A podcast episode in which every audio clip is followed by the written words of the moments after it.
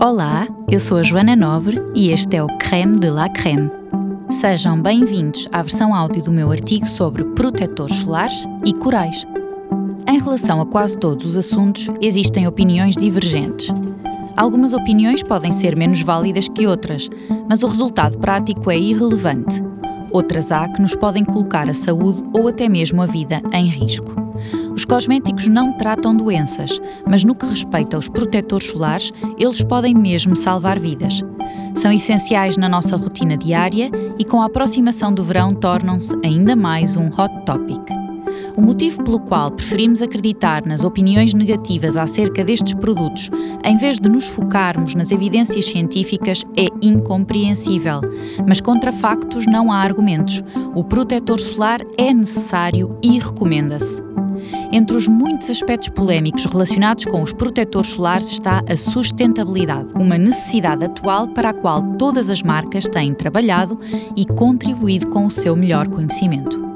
A sustentabilidade engloba várias dimensões: económica, social e ambiental. E é aqui que surge a questão: os protetores solares fazem mesmo mal aos corais? Comecemos com o básico. O que são os corais?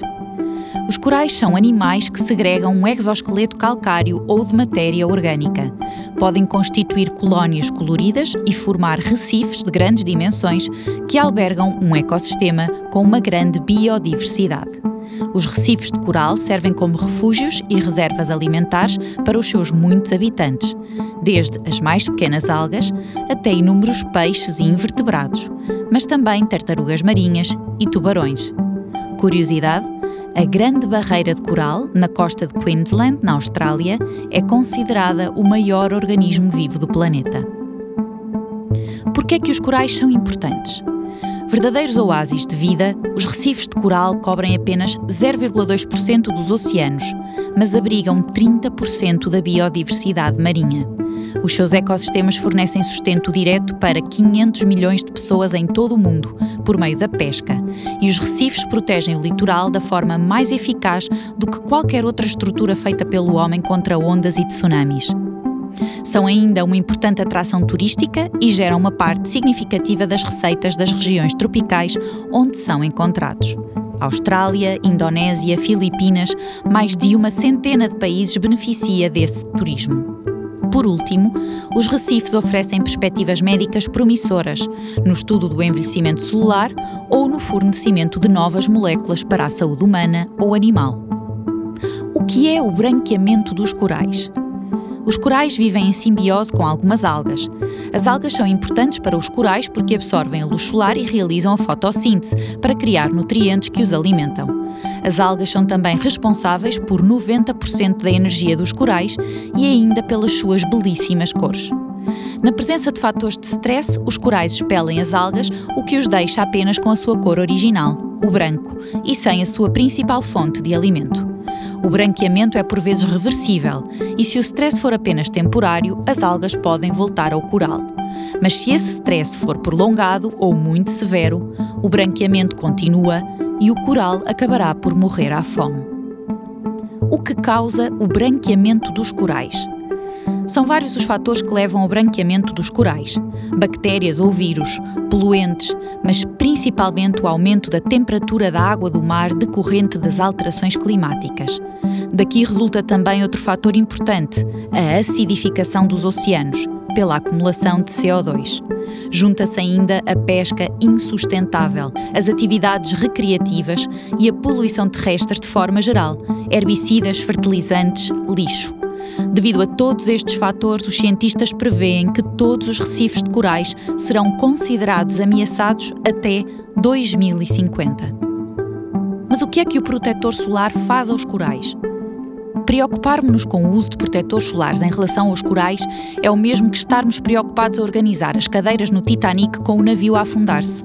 O protetor solar não pode, à data de hoje, ser considerado uma ameaça e o facto de falarmos tanto neste falso problema dispersa a nossa atenção do que realmente interessa.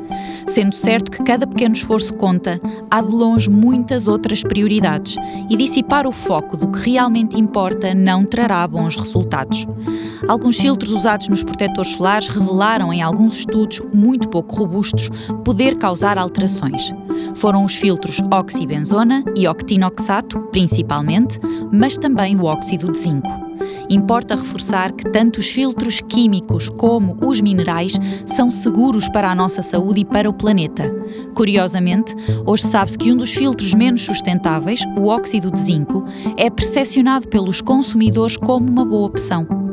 Como não existe legislação que regula a alegação Reef Safe ou biodegradável, a minha sugestão será sempre que não valorizem estas alegações nas vossas escolhas, a não ser que vão mesmo nadar numa baía de corais o que podemos fazer em relação aos protetores solares.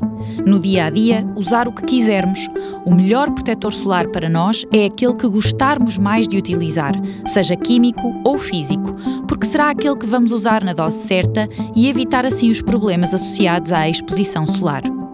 Se formos visitar zonas com corais, escolher protetores solares adaptados, sem os filtros mais controversos que normalmente o turismo local recomenda.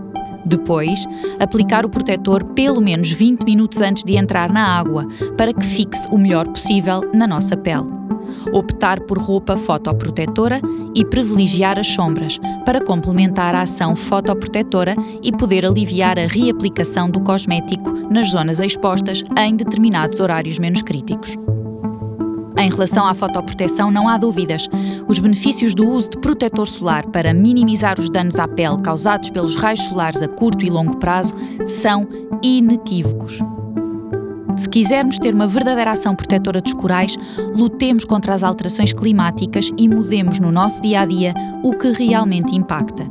Consumir menos bens, andar mais a pé ou de bicicleta, comer menos carne são alguns exemplos. Eu sou a Joana Nobre e este foi o Creme de la Creme